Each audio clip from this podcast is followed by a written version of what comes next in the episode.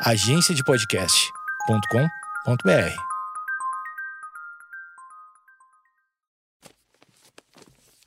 papierpodcast.com.br.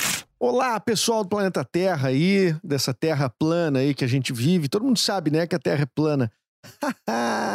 Brincadeira, não sou maluco. Se eu for é por outros motivos, mas tudo bem. Você está aqui no meu podcast, Projeto Mendas, é, episódio número 40 da segunda temporada. Hoje a minha conversa é, é para você recuperar alguns neurônios que possam ter sido queimados. Você pode, daqui a pouco, por, pelo consumo aí de, de, de, de coisinhas lícitas, né? Coisinhas lícitas. É, quem sabe alguns podem ter feito algo enfim. Mas agora esse é um episódio justamente para você aprender, para você ouvir e aprender, porque o meu convidado hoje é um músico, jornalista, um radialista que diz que não é radialista, na verdade, nunca se sentiu, mas fez vinte e tantos anos de rádio, e ele foi meu colega, é meu amigo, e sabe muito sobre a história da música, e vamos focar nesse episódio especificamente, além da biografia da Elis Regina que ele fez, mas também sobre a música de Porto Alegre, coisas que você deveria conhecer e talvez não conheça, e muito sobre tangos e tragédias, Nico Nikolaevski, é, diversos outros assuntos e também o encontro de Arthur de Faria com Dave Grohl. Então, com vocês, o Dave Grohl, brincadeira, é o Arthur de Faria, claro! Depois da vinheta, roda aí!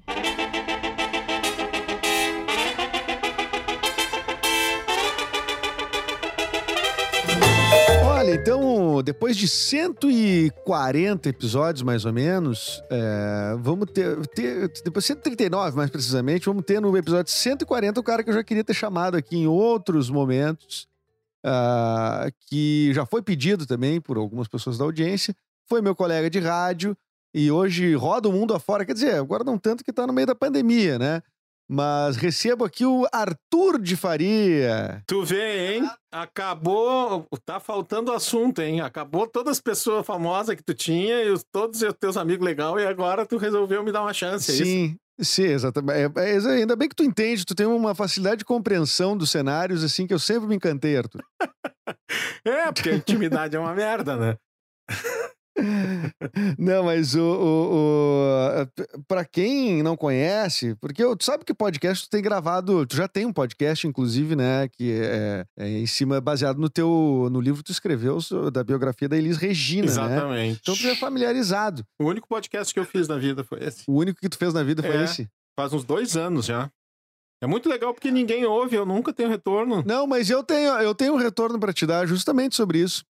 O, o, o, Eduardinho, que é um amigo meu de, da época de escola, ele, ele não só ele comprou a biografia, como ele leu a biografia e escutou o podcast. Ele é, ele é fascinado em, em, em Elis Regina, ele é, um, ele é um bancário, ele não tem nada a ver com, com, com o meio artístico, ele é fã mesmo, assim, foi, foi atrás do seu material. Um dia ele me, fa... um dia ele me comentou isso num churrasco. Ah, que beleza. Então, churrasco era aquele negócio que, que antigamente a gente fazia para juntar as pessoas, né? Sim, em outros tempos era uma coisa louca, as pessoas tudo sem máscara e tomando, às vezes, até dividido um copo, por exemplo, de uma mesma bebida. Sério? Verdade, verdade, verdade. Aconteceu num tempo, né, na humanidade. Não sei se um dia vai voltar, né? Mas. Uh, uh... Não sei, eu tenho uma lembrança que eu não sei se é sonho ou se é real. Tinha um negócio que, que os gaúchos uruguaios faziam que era era um, um, um, chá que tomava num negócio de ferro que todo mundo chupava o mesmo negócio. É verdade isso? Oh, sim, isso tinha vários nomes, inclusive. Inclusive, essa prática aí, depois de um tempo, foi se entender com a evolução da humanidade que não é muito higiênica. mas. Era o tal do chimarrão no Rio Grande do Sul, como era conhecido. Isso, sabia que era uma coisa com ão. É, né? Mas tem outros nomes aí, né? Tem gente que só chama de mate. Tem o tererê, que também é um negócio que é com. É, é, mais ou menos semelhante, mas o do chimarrão tinha isso das pessoas passarem. Saudó... Velhos tempos, né, Arthur? Velhos tempos. É, e tinha um outro negócio também que um monte de gente participava e todo mundo chupava as mesmas coisas, mas aí era de caráter sexual, que eu também tô querendo lembrar. Suruba? Isso. Orgia. Isso, isso, suruba. isso. É, isso não era tão difundido assim, né, publicamente, mas muita gente fazia. É verdade. É verdade. É, é, o, o, que põe, assim, né? É, o que mostra que o ser humano tem amor para distribuir para várias pessoas, né? Esse troço da monogamia aí era, é um troço que. Agora tá todo inclusive... mundo, então, com tanto amor acumulado, né? É, Mas, Arthur, só para te apresentar devidamente para as pessoas que, que escutam e talvez não te conheçam, uh, tu é um músico, né, cara? Um músico, autor, trabalhou em rádio, apesar de nunca tu dizer que tu era um radialista propriamente, mas a gente se conheceu no rádio, né? No programa Cafezinho. Eu te entrevistando como músico. Tu como músico e eu como entrevistador. Tu viu como o mundo dá voltas? É, vê. Que loucura, né? Mas o, o, tu, fez, tu fez quanto tempo? Por que tu não dizia que tu era radialista, aliás? Essa é uma, boa, uma pergunta que eu tinha para te fazer. Já que tu fez tantos anos de rádio. Pois é, muito doido isso. Uh, e ainda, ontem eu tava falando com a Camila Diesel da, da Guaíba, né? E ela falando disso. Eu trabalhei 23 anos em rádio, cara. Mas na verdade, eu trabalhei 23 anos num lugar que era uma rádio, que era. E na verdade, o, o X da questão é que eu trabalhei 23 anos com o Mauro Borba de chefe. Se não fosse o Mauro Borba, eu não teria trabalhado três meses. Por uma série de questões, né? Entre elas, o fato de que o Mauro a gente sempre teve muita capacidade de negociar. Eu nunca deixei de fazer nada de música por trabalhar na rádio. E o ambiente também era bom. Mas quando eu via as pessoas, eu, eu acho que tu no começo da rádio, que tu começou a trabalhar em rádio, tu tinha essa mesma sensação que eu, mas foi perdendo. Eu não perdi nunca. De olhar as pessoas em volta e ver, cara, elas são muito apaixonadas por esse negócio. Tem que ter alguma coisa errada comigo que não sou. E eu nunca fui apaixonado, assim. E tu tava num lugar, uh, o programa Cafezinho, em especial, né? Quando, quando surgiu e que tu tava na formação uh, uh, que, que enfim, pioneira do programa. E a, a foi um sucesso tremendo, assim, né? Foi o tipo, tu, tu esteve no, no. Pra quem, sei lá, talvez escute outros programas, tipo Pânico, Pretinho Básico, o cafezinho era isso em 97, 98. É, o cafezinho foi o primeiro lugar em audiência em rádio no Rio Grande do Sul, né? No seu horário. E era uma coisa muito louca, para mim era muito louco aquilo, nossa. O Mauro escreveu um capítulo sobre isso, né, num, num livro dele que é a coisa de ser mundialmente famoso na Grande Porto Alegre. mas eu acho que tu, mas eu acho que tu, tu carrega esses, tu não é, tu não é um porto, tu não sei se tu é porto alegrense, mas tu, é, tu morava em Gravataí, é, eu na nasci verdade. em Porto né? Alegre, mas uh, vivi em Gravataí até meus 19 anos de idade. Então, com um jacaré embaixo da cama, né? Um jacaré empalhado. Mas o, o mas tu, tu é uma, um dos, um dos caras assim que que tá nesse núcleo uh, uh, considerado eu acho que parte da identidade cultural de Porto Alegre, sim, né? Muito forte. Não só pelo que tu uh, uh, faz, mas também pelas pessoas ali que te. te uh, que são teus parceiros musicais, são teu. Enfim, é, tu mora no Bonfim, né? Que é o simbolicamente é o, né, o, coração cultural assim de Porto Alegre. E, e tem caras muito uh, muito legais. Tu carrega muita história assim, né? Tipo, ah, pô, o, o, o Cláudio Levitan, o Pezão, o Nico Nikolaevski, finado, o, o Ike Gomes, esse pessoal todo. Tu, tu Edu Mendonça. Edu Mendonça, é, na verdade, tu que me puxou para essa turma, entendeu? Eu, eu, eu, te, eu te usei de ponte, né? Desculpa até ter feito essa, esse, esse, esse uso emocional aí. Mas tu, tu entrou pra essa. Tu, tu te vê assim, tu te enxerga. Como é que tu te. Porque tu, foi formado, tu é formado em jornalismo, certo? Eu sou formado em jornalismo, exatamente. Então, trabalhou numa rádio, mas não considerado uh, radialista. É, é, o que o que que tu o que, o que que tu, tu onde tu te insere quando tu vai, na ficha do hotel, tu bota o quê, cara? Tu é músico? Boto músico. Músico. O que é doido, assim, a primeira coisa que eu fiz na minha vida que me deu uh, dinheiro com 17, 18 anos de idade foi uma trilha para teatro. Teatro? Isso também é uma coisa que era de antigamente, é, né? teatro era um negócio que as pessoas que juntavam um monte de gente num palco e as pessoas assistindo e não dava para repetir, porque quando repetia acontecia diferente. Ah, entendi. Não, e, e às vezes tinha mais gente no palco que na plateia. Né? Muitas né? vezes, muitas vezes. Muitas. E às vezes, dependendo do teatro, também trazia o pessoal da plateia pro palco. E não era para Sim. É, quando na verdade talvez a lógica seria levar as pessoas do palco pra plateia para se aumentar. para dar quórum.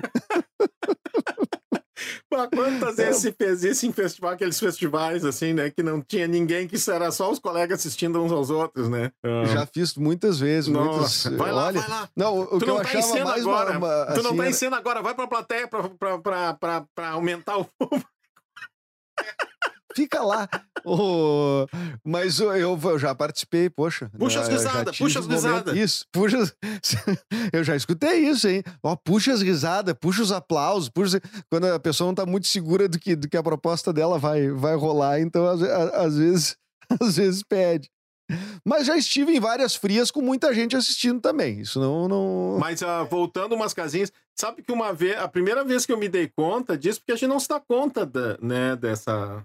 Do, do que, que a gente é, né? Do que, que a gente representa para as pessoas. Foi. ah, eu acho que tu conheceu a Tiara. Tiara, amiga da Fecris, da Nalu. Conheci. Ela, ela estudava na mesma faculdade que eu, na PUC. fa- Fazíamos FAMECO. E jornalista, foi morar em São Paulo e tal. E aí, um dia, numa visita dela a Porto Alegre, assim, ela, a gente se cruzou e tal.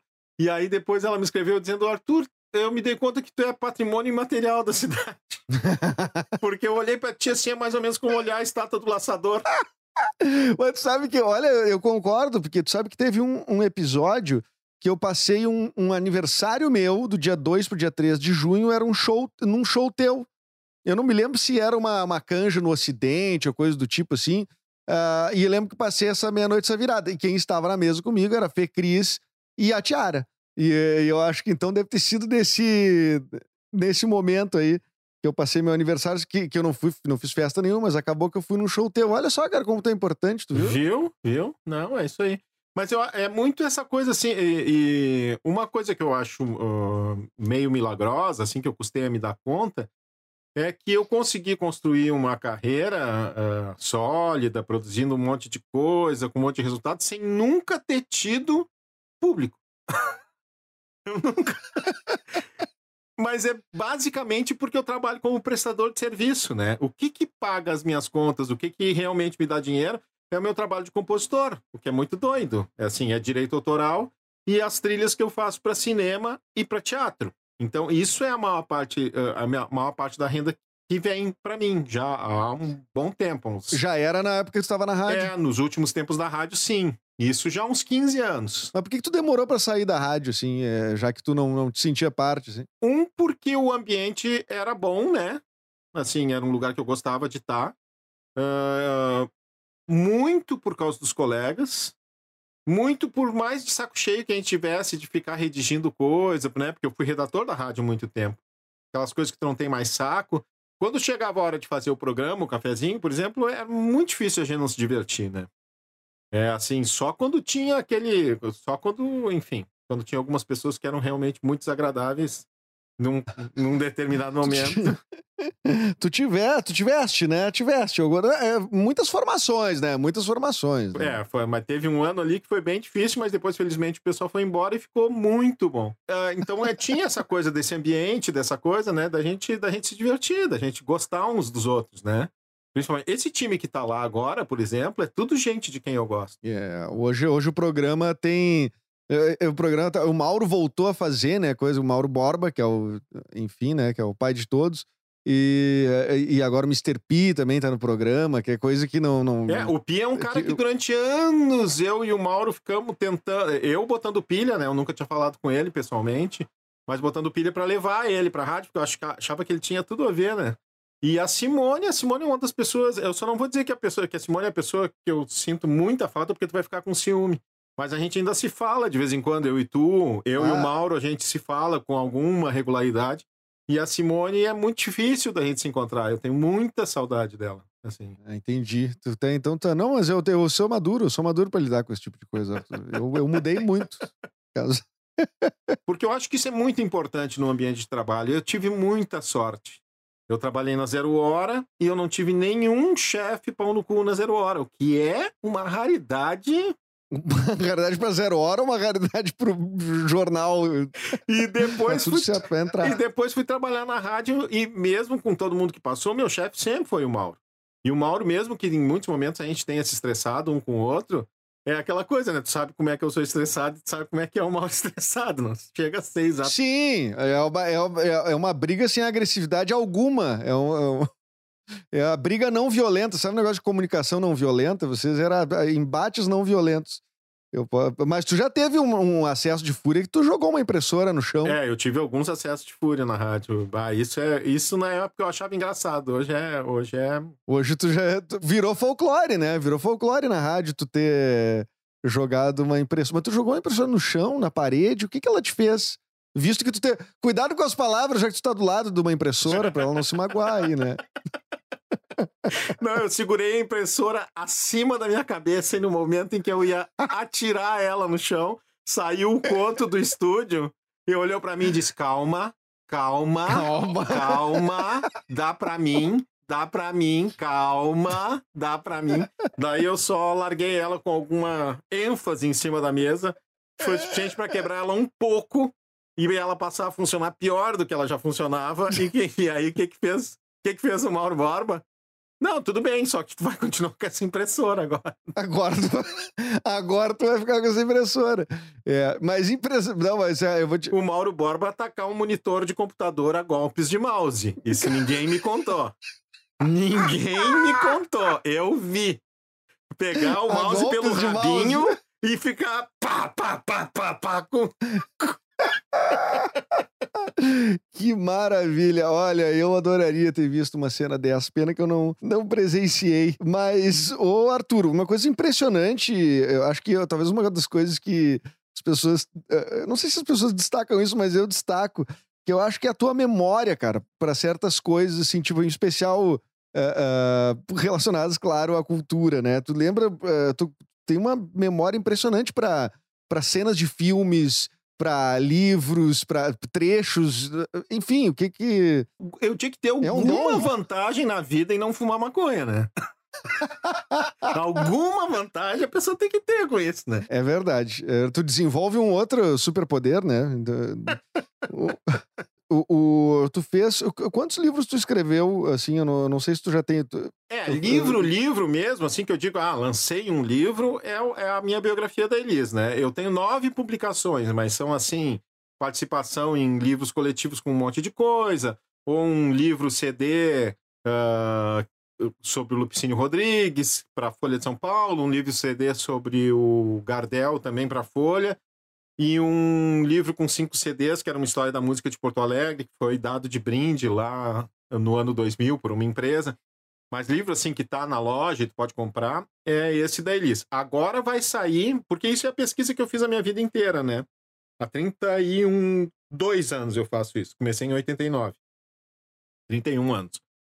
Que é fuçar a história da música de Porto Alegre. Então eu sempre fui juntando isso, fui escrevendo, juntando, juntando, e em determinado momento eu achei que isso dava um livro. Peguei tudo que eu tinha juntado na época, lá pelo ano 2000, ou seja, 20 anos atrás já, e dava mais de mil páginas. Daí era uma insanidade, né? Daí eu comecei a ver com alguns editores.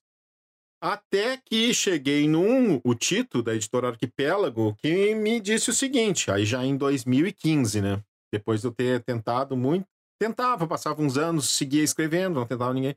Ele disse, cara, vamos, vamos separar isso em, em esses capítulos como se fossem livros independentes. Então pega, por, pega primeiro o capítulo da coisa que mais pode interessar para as pessoas no Brasil, que era o capítulo sobre a Elis, que inclusive ia fazer 70 anos dali a pouco. E aí foi isso. Em 2015 saiu esse capítulo que seria, na verdade, o volume 3 ou, ou 4 desse livrão gigantesco dessa enciclopédia é, da música. De... É uma pesquisa, uh, tu tá fazendo uh, cronológica, assim, tendo uh, de tal a tal período? Não, é, não, tudo, não até o ano 2000, na verdade. Eu botei uma linha de, de chegada no ano 2000, assim. De, então, a partir de quando? A partir, a partir de, de, quando, quando começa é a cidade.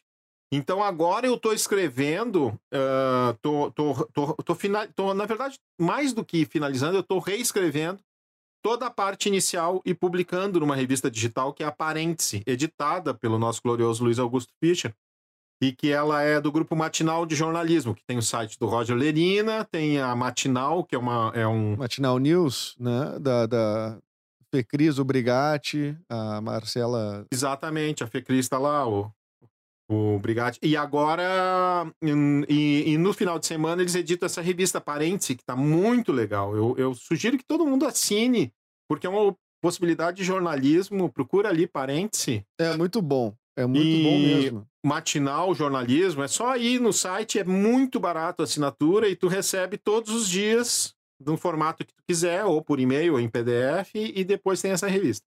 Bom, enfim. E aí agora eu tô fa- finalizando o, a primeira parte, que é até a era do rádio em Porto Alegre. Então, desde o surgimento da música, desde o surgimento de Porto Alegre, conto bem como é que a cidade nasceu, com muito enfoque histórico, assim, de contar a história, mas sempre de um jeito mais leve possível, né? Eu, eu sempre, a última redação de cada texto, eu faço em voz alta para que pareça, e vou corrigindo até parecer que está sendo falado. Essa é uma coisa que eu aprendi muito com jornalismo, né? Escrever claro, escrever simples. É um negócio que eu sempre busquei. Eu tenho mestres de, assim, os caras em quem eu sempre penso quando eu escrevo, que é o daqui de Porto Alegre, o Fischer mesmo, o Juarez Fonseca, jornalista de música.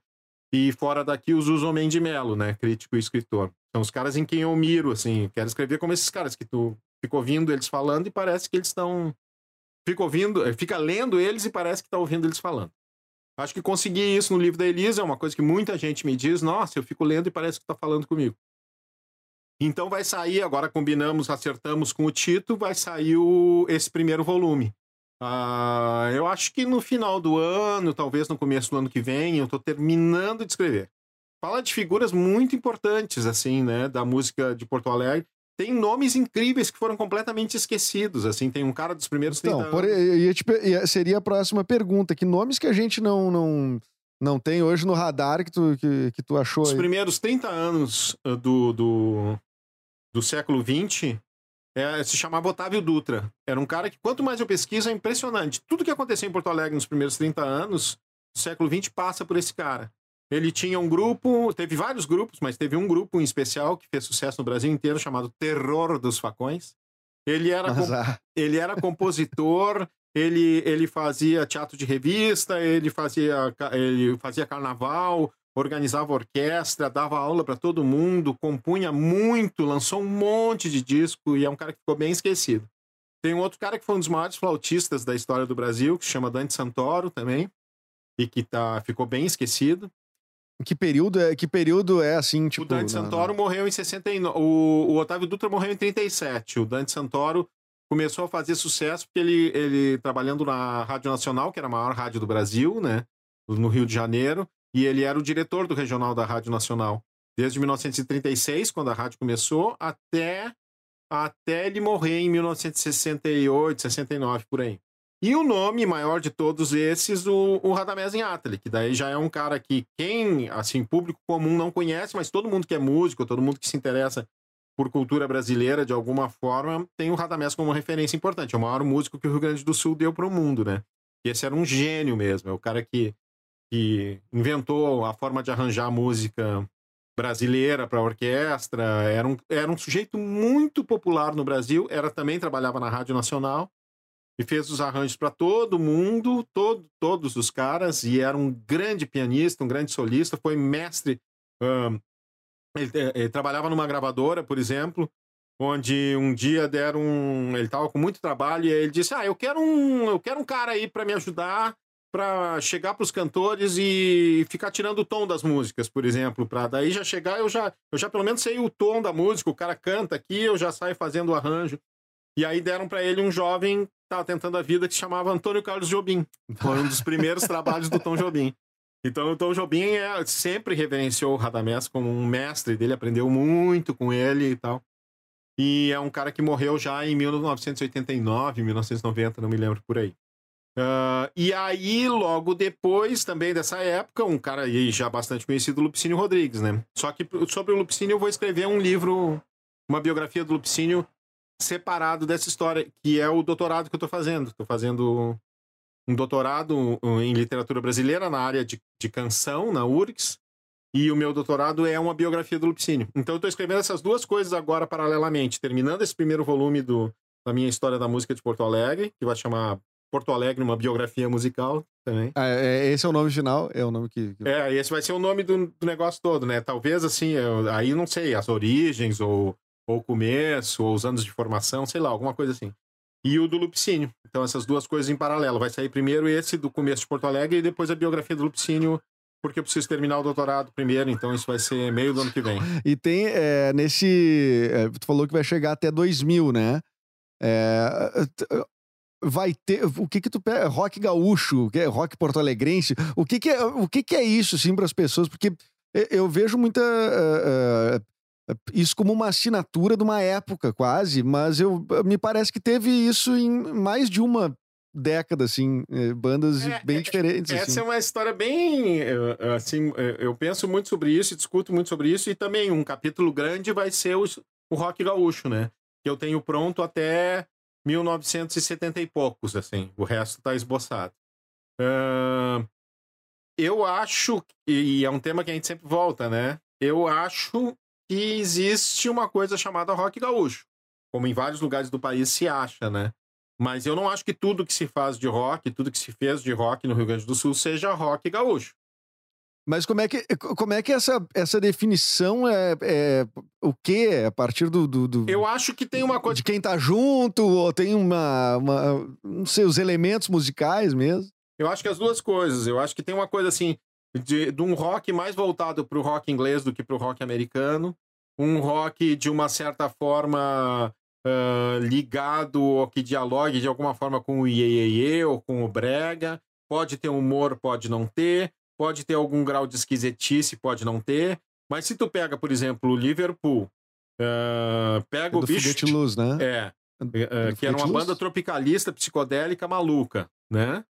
Que já tinha o Foguete Luz e tal. Depois o Liverpool vira o Bicho da Seda. O Bicho da Seda é aquele rock, rock estoniano, meio Stones, meio Yes, assim, que tem tudo a ver depois com TNT, com os Cascaveletes, com Graforrest Harmônica, correndo por um outro lado com o Vander, depois com o trabalho solo do Júpiter, Video Hits, ah, Cachorro Grande, ah, acho que todas essas bandas elas têm uma certa linhagem que eu acho que é muito identificável como rock gaúcho.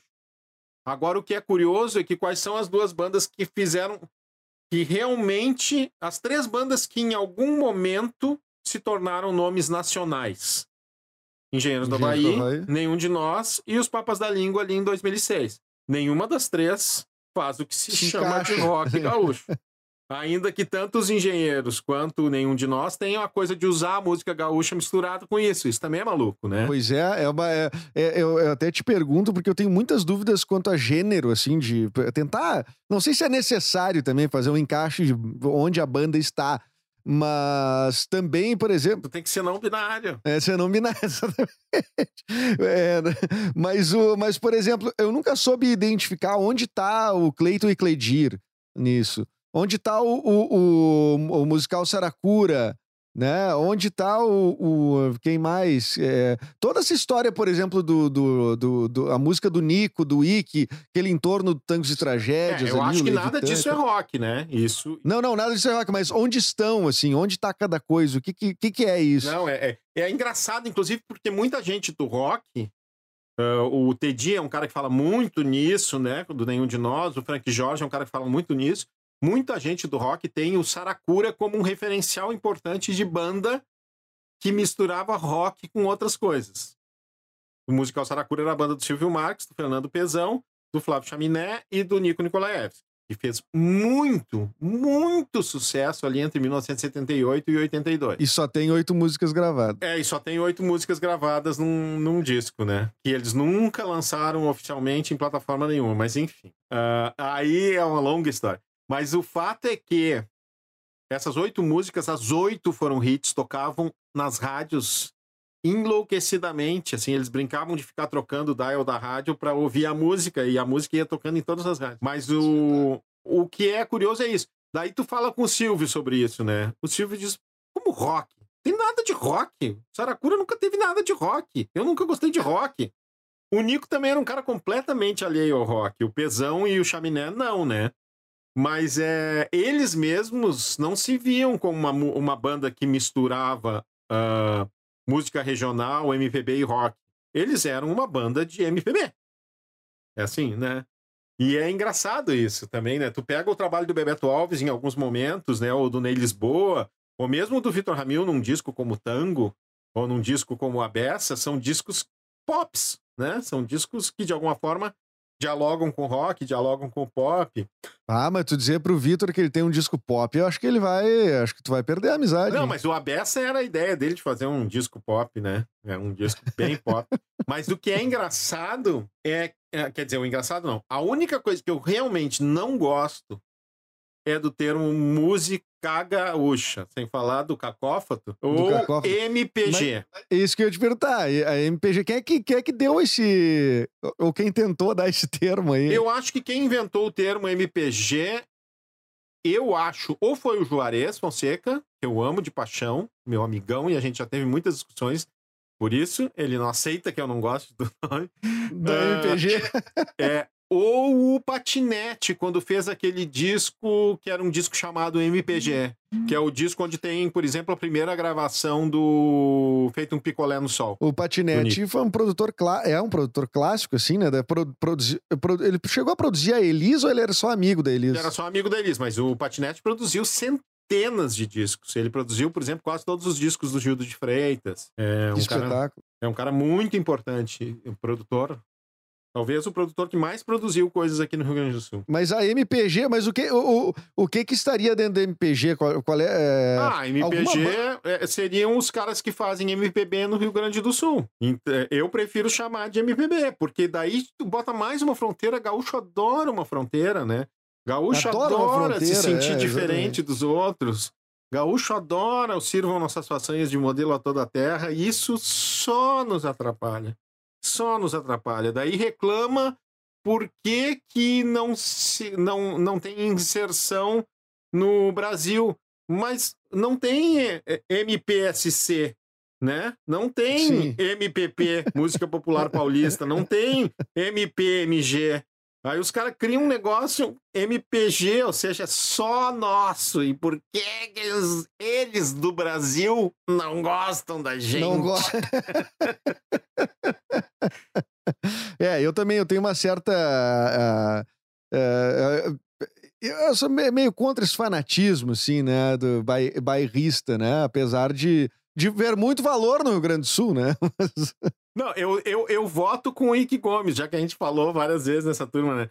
O Ike, o Ike, a sugestão do Ike, pri- principalmente, ela já, já faz um tempo, né? Foi quando explodiu a Gisele Bündchen, a Ana Hickman e aquela outra lemoa bem grande, linda, que eu me esqueci o nome agora. ah, é a. Não, a Shirley Malman não é. A Shirley Malman Mal. é- Exato. Quando, Shirley quando Malman, essas é, três é. bombaram, assim, né? E a, a Gisele foi a que ficou, né? Ah, e aí o Ike pro- propôs... Gente, a gente podia mudar a letra do hino de sirvam nossas façanhas de modelo a toda a terra para sirvam nossos modelos de façanha a toda a terra. aí eu acho que faz mais sentido. É, é, eu sou, é o que mais cruzou fronteira, pelo menos, né? Agora, agora eh, tu falou do Ike, é, eu tenho que te fazer essa pergunta sobre, aproveitando todo esse teu vasto conhecimento, porque muita gente conheceu o Tangos e Tragédias no Brasil, assim. Tem gente que tá ouvindo o podcast que não é do Rio Grande do Sul. Ah, o Tangos e Tragédias é um- foi um fenômeno, assim, né? De, de 1985 até 2000 e... Quando é que o, o Nico morreu? 2015, por aí, 14, 2014. é. Então, tu- durante todo esse tempo era um fenômeno, virou muito parte da, da, da, da cultura porto-alegrense, mas circulou aí o, o Brasil todo, em São Paulo, por exemplo, fazia bastante temporada e tal. Ah, o, o- a morte do Ike, inclusive no do, do Nico, no meio da temporada, por exemplo, é, inclusive, né, do- e repentina e tal, é, é, foi, o, foi a, a, a coisa mais difícil, sim, pra ti na, na música, é, como desafio, porque depois vocês foram fazer as homenagens, um show em homenagem que tu Hum. participou. Vários, é, vários. Três, três ou quatro já. Ahn, cara, o Nico foi a pessoa mais próxima de mim, sem ser da minha família, que morreu. Ahn, né, a gente era muito amigo e ele era uma figura muito muito central nessa turma aí, né? Deu uma certa dispersada na turma ah, com a morte do Nico, porque o Nico era uma figura. Eu, eu, bah, eu sugiro que vocês vejam, cara, a Márcia do Canto, que era mulher do Nico, né? Viúva do Nico postou no Instagram faz uma semana o último encontro do Saracura. Que é o seguinte, quando eles já, já não existia a banda há muito tempo, e aí eles se juntaram para cantar juntos uma música no primeiro disco do Cláudio Levitan, que se chama O Primeiro Disco, inclusive. Então, alguém pegou uma câmera de vídeo e ficou sentado na técnica, gravando durante 11 minutos ou 15 minutos e tal, eles quatro em volta de um microfone interagindo. Cara, e eu tava comentando, dando muita risada com a Nina, filha do Nico, que eu conheço desde a barriga da mãe dela. E é o Nico no papel de Nico, assim, na enésima potência. Ele começa falando assim: Ó, oh, produção, é, será que a produção teria outros três fones ou é exigir demais da produção? Daí bota os fones. Aí bota os fones no negócio. Daí ele pro pesão que tava produzindo o negócio. É, tu vai vir aqui com a gente ou tu não te mistura com essa chinelagem e tal? Porque o Nico, quem eu, eu acho muito bonitinho assim quando as pessoas falam, ah, que pessoa doce, fofa que era o Nico. Eu acho muito bonitinho que eu penso, bah, essa pessoa realmente não era íntima do Nico. Realmente não, não conhecia. Porque eu me lembro, cara, nós sentados no. Eu, o Silvio, o Ike, o Carlos Careca, um amigão do, do Nico de São Paulo, a Fernanda Takai, amigona do Nico, tu, nós tudo sentado ali num, num, num, corredor do Teatro São Pedro durante aquele velório absurdo do Nico, né? Que durou, enfim, porque o Nico judeu não podia ser enterrado, então, na, na sexta-feira, então o velório durou 24 horas. Uma... E o Teatro São Pedro, que era onde eles faziam as temporadas do, do, do Tangos todo, todo verão, né? Exatamente. E muito em função. O Levitan também estava nesse grupo, e nós, muito em função da coisa do humor judaico, né? Porque tem uma coisa muito forte disso no Nico e no Levitan. A gente ficou lembrando muitas, chorando e lembrando barbaridades do Nico, né? E aí o Silvio, uma vez, o Silvio disse um negócio, olhando para nós, assim, depois da gente contar várias do Nico, assim, né? Cada um contando as suas. Ele dizendo, é, ser amigo do Nico era para fortes, né? e ser amigo mesmo do Nico era para fortes, cara, porque ele era um cara que tinha uma coisa. Eu aprendi muita coisa com o Nico.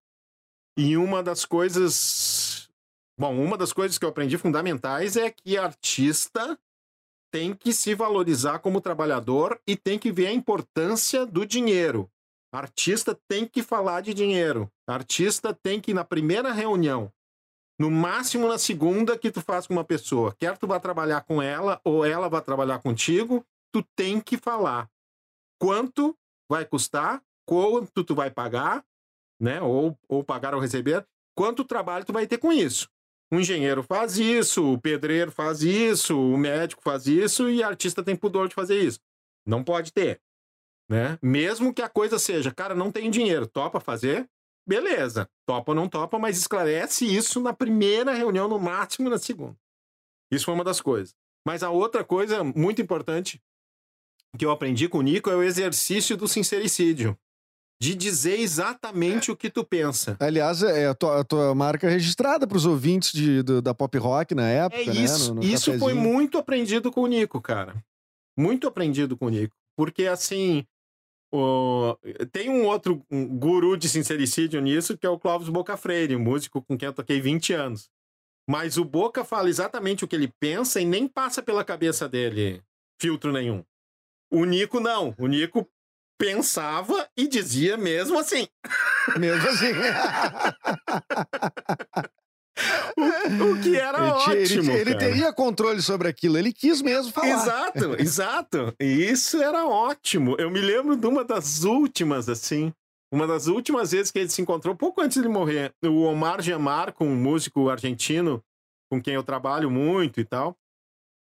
Uh, numa das vezes que o Omar tinha vindo a Porto Alegre, eu tinha apresentado ele pro Nico. Ele era muito fã do Nico e tal. E aí, na vez seguinte que o Omar veio a Porto Alegre, eles já estavam finalizando uma música, eles dois juntos. E aí, tava lá na casa do Nico, eu, o Omar e o Nico, e eu disse pro Nico: Porra, meu, faz 25 anos que a gente é amigo, a gente nunca fez uma música, tu mal conhece esse argentino e tu já tá fazendo uma música com ele. e ele olha para mim e diz: É alguma coisa está te querendo dizer, né? é, da puta. É, se, tu, se tu for entender o recado.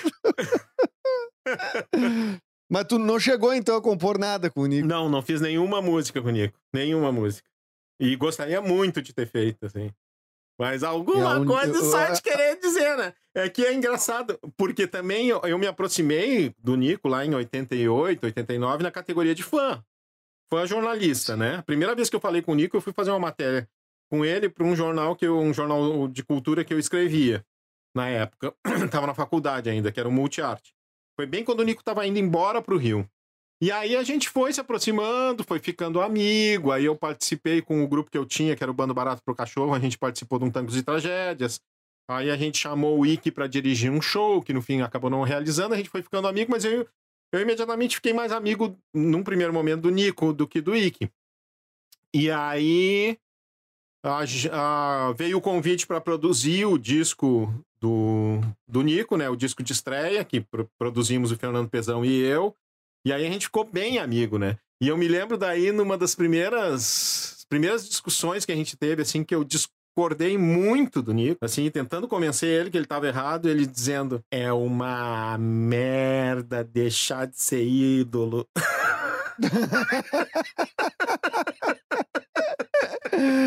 Tu também não é muito fácil de discutir, né, Arthur? E... Mas tu, imi... tu, tu, tu, imita ele assim porque tinha essa uma curiosidade, né? Que talvez muita gente não saiba. É que, que o Nico, eu não sei se foi a, a vida inteira assim, mas ele era gago, né? Ele não era especial, exatamente gago, ele tinha uma coisa de espichar as vogais quando, principalmente se ele tava meio nervoso. Era espichar vogal. então, e ele ia, ele, ele e o Ike, eles foram muitas vezes, e ele já foi sozinho também, no Jô Soares, né?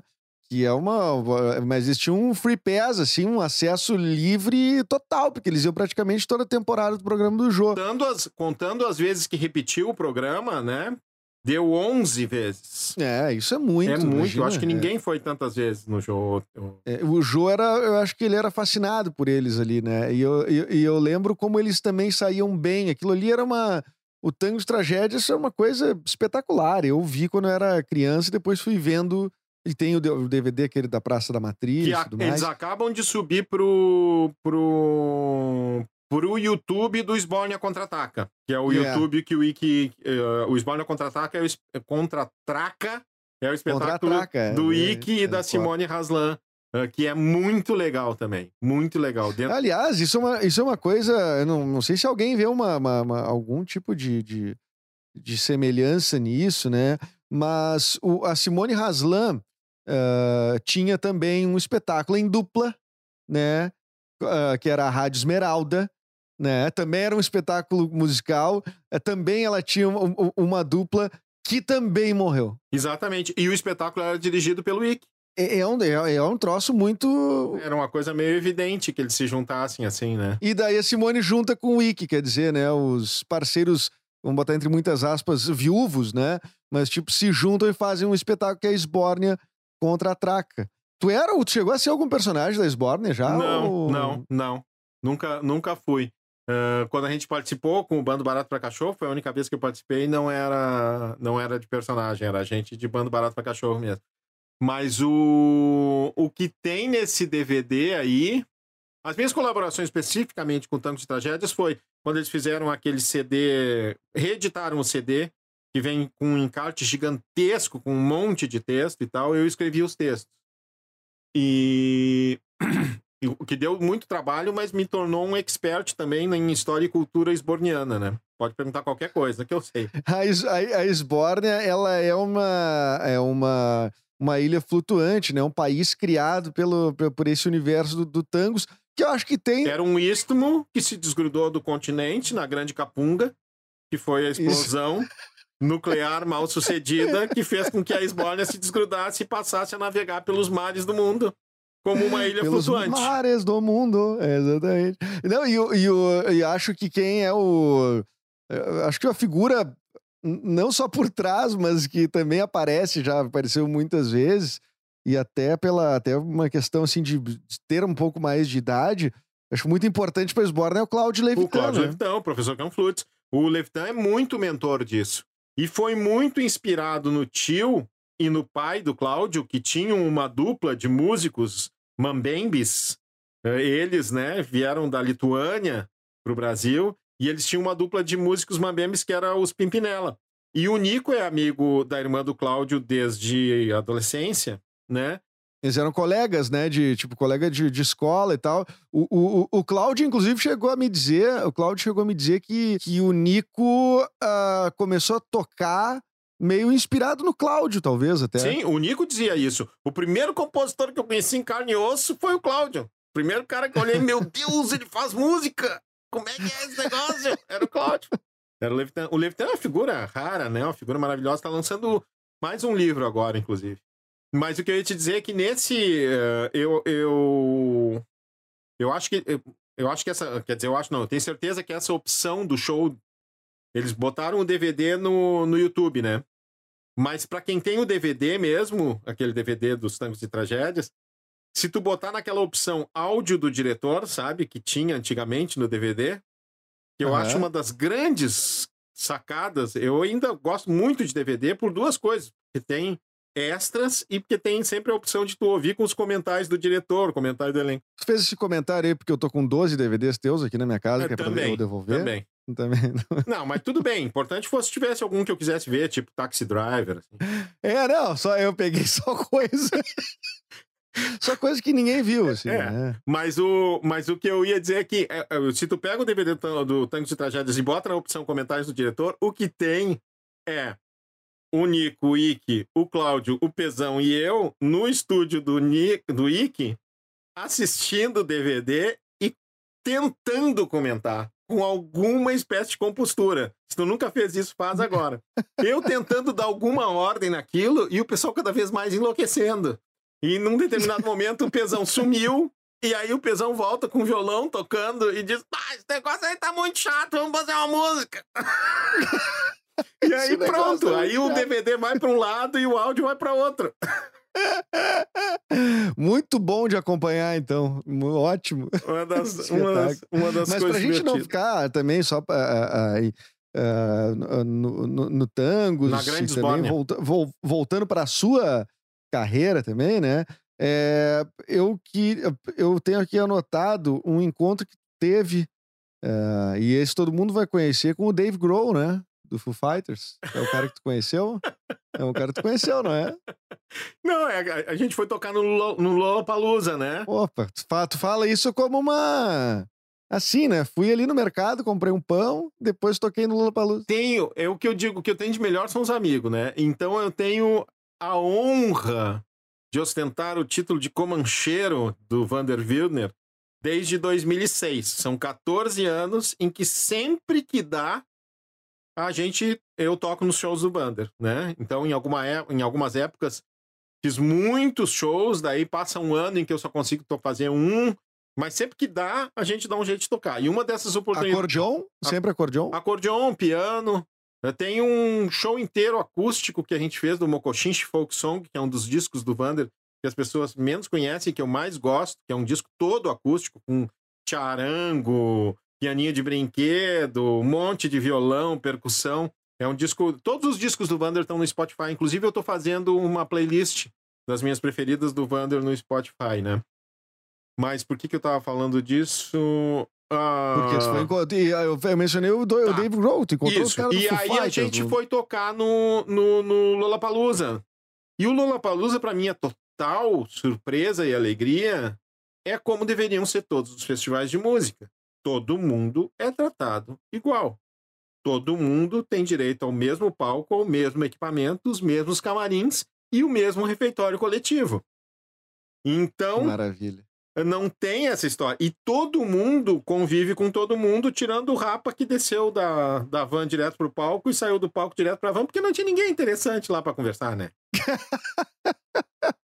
Não, eu já vi isso, já vi o Lulu Santos fazer isso no Planeta Atlântida já. Saí, mas ele saiu de van do camarim pra ir até o palco.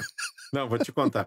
Mas aí, de uma forma geral, as pessoas lá ficavam ficavam conversando umas com as outras, né? A gente dividia o camarim com a John Jett. Imagina que beleza. Sensacional. E aí estamos nós lá almoçando no refeitório, fila, né? Refeitório, bandejão. Chega o a banda toda.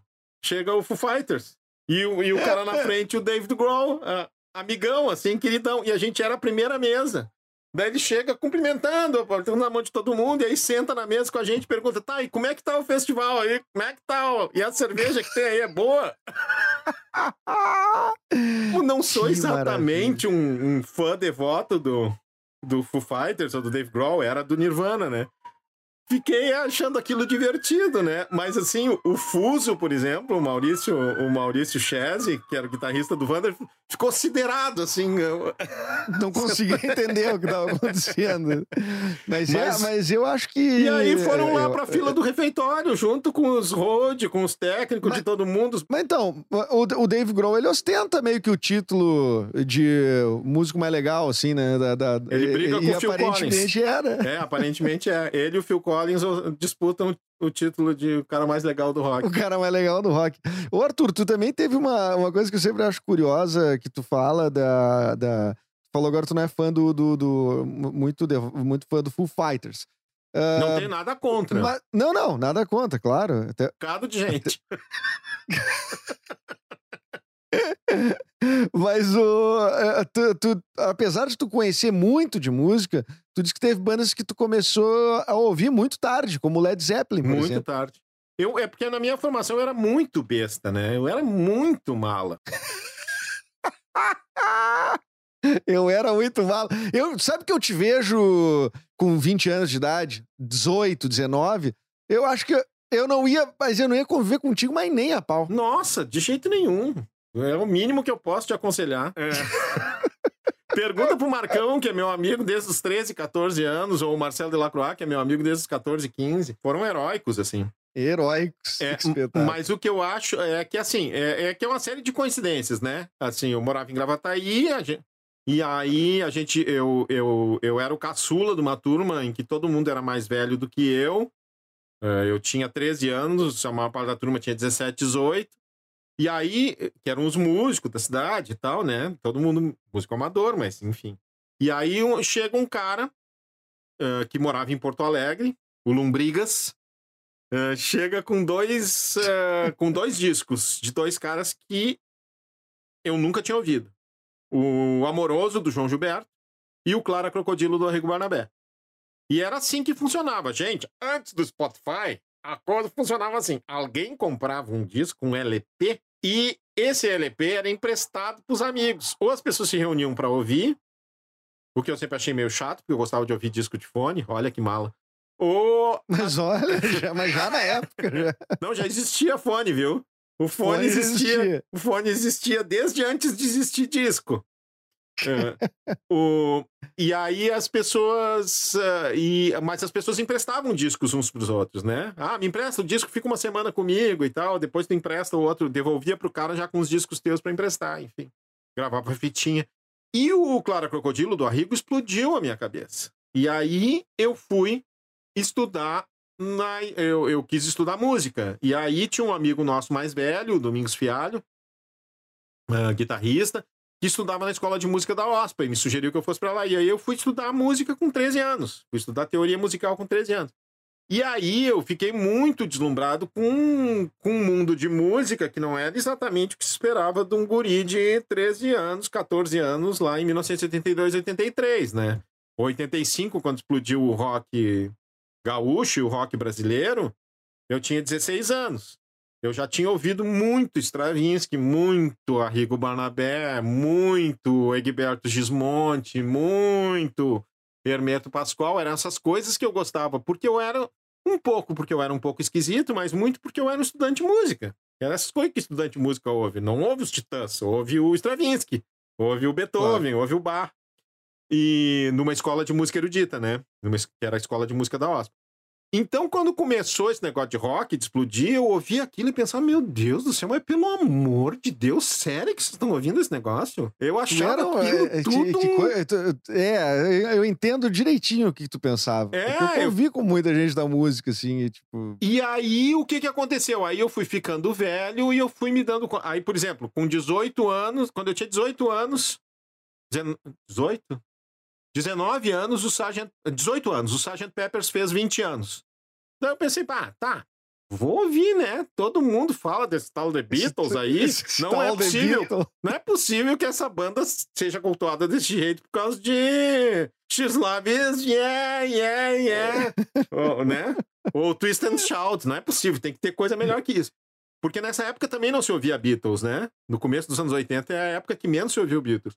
Aí eu ouvi o Sgt. Peppers e pensei, caralho, mas isso é muito Puta maravilhoso. É- Então deve ter um monte de coisa boa nesse tal de rock. Não Aí deve ser vira- só. Aí tu, pra ouvir- aí tu ouvia Beatles assim com um pouco de culpa, tu virava o disco do, do, do, do Arrigo Barnabé de costas pra ele não ver. Não, porque aí esses caras também gostavam, né? E aí Claro, eu fui indo, aí eu fui correndo O atrás. fã, o fã, às vezes, ele é mais Claro! do que o, o Claro, músico. principalmente o fã adolescente. Nossa senhora. O jovem adolescente que se acha, então, nossa.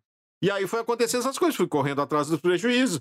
Eu fui ouvir a discografia do Led Zeppelin aos 40 anos de idade, por exemplo. E- Então, chegamos graças à promoção da. Multissom, que eu fui lá e comprei. Mas tá, e no meio disso eu já era fã do Black Sabbath, já, já era fã do David Bowie, desses caras que mais, eh, dos artistas que mais saíam da curva, assim, né? Pink Floyd, Beatles. Nunca consegui gostar dos Stones, por exemplo. E agora, recentemente, estou indo atrás de um outro buraco de formação que eu nunca ouvi muito, que é a coisa de jazz rock. Então, assim, tô ouvindo a Mahavishnu Orchestra, muito por pilha do, do Eric, o moleque, que tem 22 Eric anos de Endres. idade, toca comigo, Eric Endres. Filho do Fred Chernobyl, que o pessoal conhece da, da, da comunidade ninjitsu, que foi apelidado de Chernobyl lá no saudoso, como é que chama? Rock. MTV Rock Go. Rock O Go, único programa de futebol que eu assisti na vida. Sensa, que era incrível, inclusive. Era muito engraçado. Incrível, muito engraçado. Então, isso, assim, eu, eu, eu acho que o importante é tu saber. Isso é uma coisa que. É uma coisa. E, aí é uma daquelas grandes diferenças ah, é, que, a- que eu acho fundamentais, assim, entre homens e mulheres, né? E eu tenho uma filha de 20, 20 vai fazer 22 anos, cara. Ah, que é essa coisa de que ah, o homem sai da adolescência lá pelos 30, né? Às vezes não sai nunca. As mulheres com 19, 20 já são adultas, né? Então, essa coisa de quando tu começa a sair da adolescência e te dá conta que o mundo é maior do que o teu quarto, tu te dá conta do tamanho da tua ignorância. Que é uma coisa que quanto mais. Tu acha que isso influencia, por exemplo, na tua, a- na tua fala, que certa, certa feita, né? Eu começando na rádio, assim, eu- era início de 2012, eu já tava um ano, mas eu disse, Arthur, ouve isso aqui. Aí mostrei a Adele, Adele, uma cantora que não era ainda famosa, e tu disse, ah, isso aí não, você não vai a lugar nenhum. No mesmo ano ela ganhou todos os prêmios. tudo isso. Isso explica muito a minha capacidade de marketing, né? Explica muito o meu sucesso estrondoso e toda a capacidade que eu tenho de acertar E tu, tra- tu trabalhava em rádio, mas tu não tocava em rádio, né? Eu não tocava em rádio e eu não ouvia rádio, né? Se tu te lembrar, eu tava sempre de fone ouvindo outras coisas. É verdade. Eu Tu nunca. estava em uma rádio só, né? Tu Eu só, estava- só tava no prédio lá. Eu tava no prédio da rádio, eu entrava pra fazer os programas, mas eu nunca ouvia rádio. Nunca. E aí, isso era uma coisa, inclusive, que o Mauro Borba muito reclamava até, a até o momento em que ele desistiu. Ficava ouvindo, sei lá. Cansou.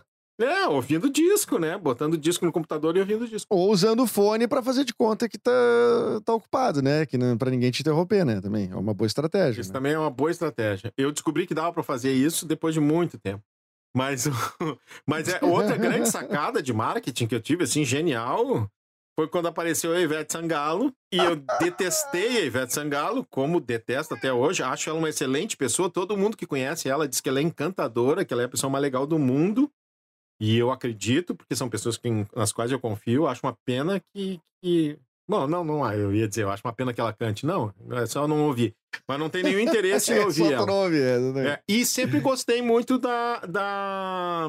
Ai, meu Deus, me deu um branco agora. Da, da antecessora da Ivete, Daniela Mercury. Da Daniela Mercury. Gostava Antecessor é bom. Gostava muito da Daniela. E quando a, a Daniela Mercury estava no auge do sucesso, quando apareceu a Ivete Sangalo. E eu, com a minha sabedoria, o meu senso de marketing, de- decretei lá na rádio. Não, vocês estão loucos, gente. Quem nasceu pra Ivete Sangalo, quem nasceu pra Ivete Sangalo, nunca chega a Daniela Mercury. Antes que eu terminasse a frase, a Ivete Sangalo já tinha passado a Daniela Mercury. Já tava, ó, léguas da Daniela. Tinha um momento lá na rádio também que os caras mostravam as músicas pra mim que chegavam, né? E perguntavam, o que que tu acha? Daí, se eu dissesse, ah, não, bah, muito legal. Aí não tocava. Não, não... Obrigado, Arthur. Obrigado. já sabemos o que fazer com essa música. É, muito bom, cara. Pô, pena que já estamos chegando em uma hora de conversa. É, mas eu vou te pedir, assim, uma. Algum material teu que esteja disponível online para ouvir, né? Ou ler, se tu preferir, ou, ou as duas dicas. Me dá uma dica, um disco teu para quem estiver ouvindo, para ir conhecer o teu trabalho. E se tiver alguma coisa de material escrito, enfim, também recomenda aí o que tu É, quiser. no Spotify tem, tem, eu tenho, eu tenho 18 lançamentos de álbuns, né? Assim, já é uma considerável quantidade de coisa. Deve ter uns 10, 12 no Spotify. Ah, aí depende por onde tu quer chegar, né? Assim, eu recomendaria duas coisas, três coisas, são muito diferentes entre si. Então, o disco do. O disco de trilha, né? O disco do, do, do Severina, que foi uma das últimas trilhas de filme que eu fiz, que é um disco todo orquestral, feito com orquestra, gravado com 40 músicos do Brasil, da Argentina e do Uruguai, ah, com a trilha do filme, mas são todas músicas que, que, enfim, que funcionam num disco, né? Assim.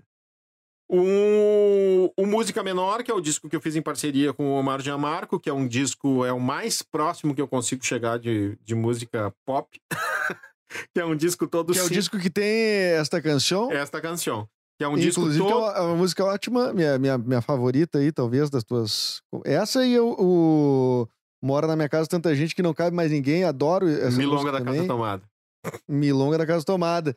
E mas essa esta canção, ela fala sobre uma música que justamente não quer tocar em rádio, né? É, e foi um sucesso extraordinário, porque ela diz que ela não quer fazer sucesso, ela não quer tocar em rádio, e a gente conseguiu isso. Ela não E fez ela sucesso e ela- não ela, tocou. exatamente, alcançou os objetivos.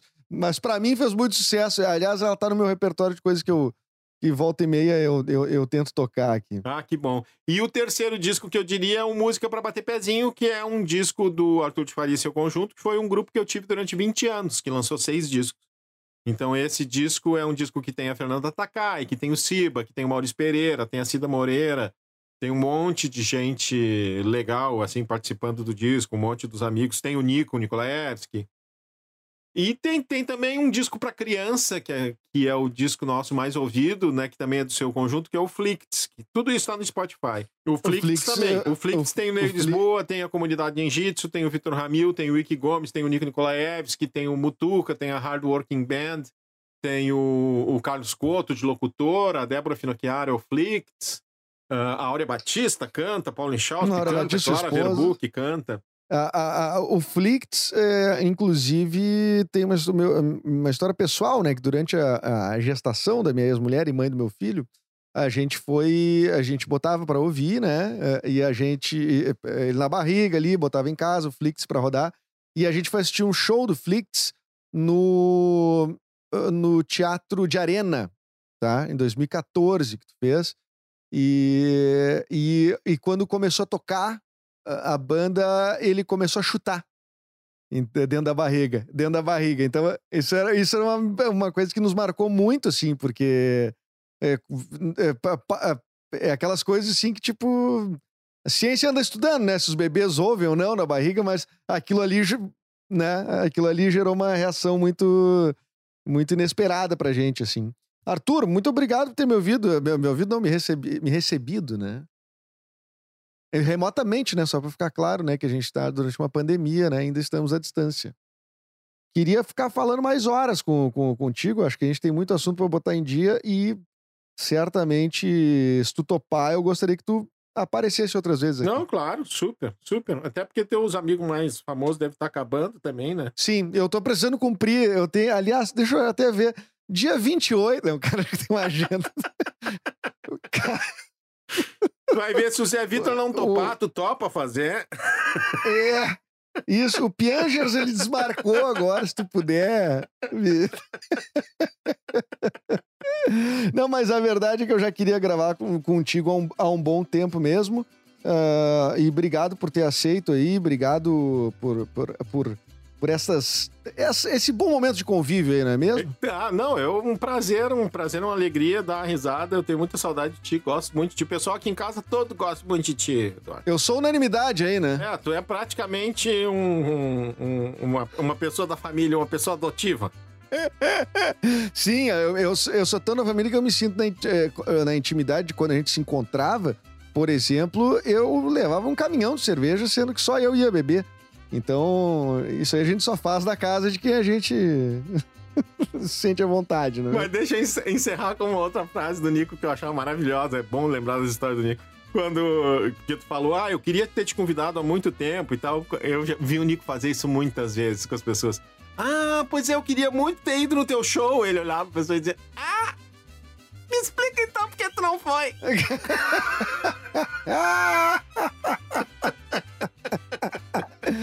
É, já que não foi, me explica agora. Cara, é um negócio desconcertante. Sim, espetacular, espetacular.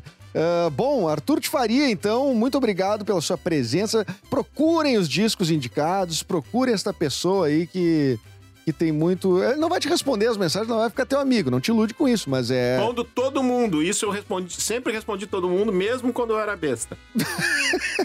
Tá bem, tá certo. Obrigado, Arthur.